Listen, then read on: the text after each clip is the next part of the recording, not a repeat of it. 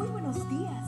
Gracias por estar con nosotros en este bendecido día. Ven y juntos aprendamos y realicemos el estudio de nuestro matinal titulado Nuestro maravilloso Dios.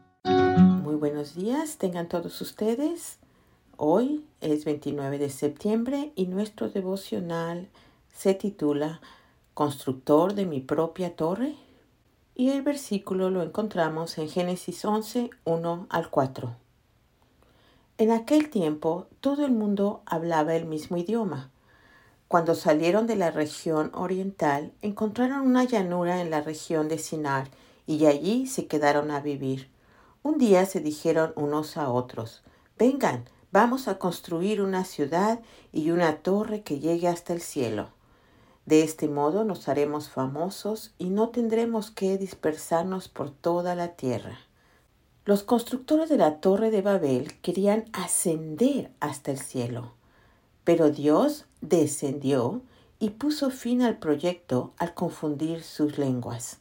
¿Por qué? Dios confundió sus lenguas porque los constructores de la torre estaban desobedeciendo la orden divina de diseminarse por toda la tierra fructificad, multiplicaos y llenad la tierra. Había sido la orden a Noé después del diluvio. Pero los moradores de la llanura de Sinar tenían otros propósitos. Fundar una monarquía que a su tiempo abarcara toda la tierra. Esto está en Patriarcas y Profetas, capítulo 10, página 99. Había además otra razón para abortar la obra. La torre sería no un monumento al nombre de Dios, sino al orgullo humano. Vamos a construir una ciudad y una torre que llegue hasta el cielo. De este modo nos haremos famosos. Génesis 11:4. Razonaron. La magnífica torre dice patriarcas y profetas, estaba destinada a ser algo así como un monumento del poder y la sabiduría de sus constructores para perpetuar su fama hasta las últimas generaciones. Con razón, Dios desbarató el proyecto. Lo que concibieron como un monumento al poder humano terminó siendo un monumento a la estupidez. Dios no solo confundió su lenguaje, Además, los dispersó desde allí por toda la tierra. Versículo 8.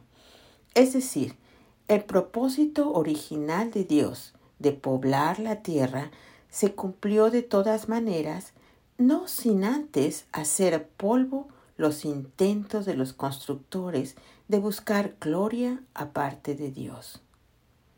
¿Alguna lección para nosotros? Absolutamente.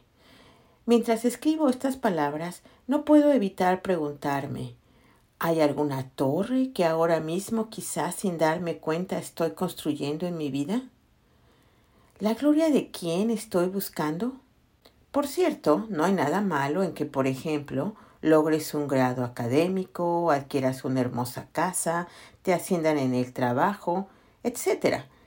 Pero si el objetivo es llamar la atención de la gente a tu persona, a tus logros, ciertamente estás construyendo una torre, pero no para la gloria de Dios, sino para tu gloria.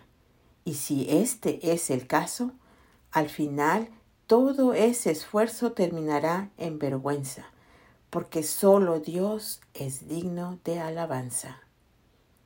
Algo más, no hace falta una torre para subir al cielo, solo basta que en nuestro corazón more aquel que descendió del cielo para salvarnos. ¿Le abriremos hoy la puerta? Amado Padre Celestial, que el amor de Jesús inunde hoy mi corazón, de modo que mi valía personal se edifique, no sobre la base de quién soy o qué tengo, sino sobre la base de quién tú eres. Que tengan un bendecido día. Cada día gracias.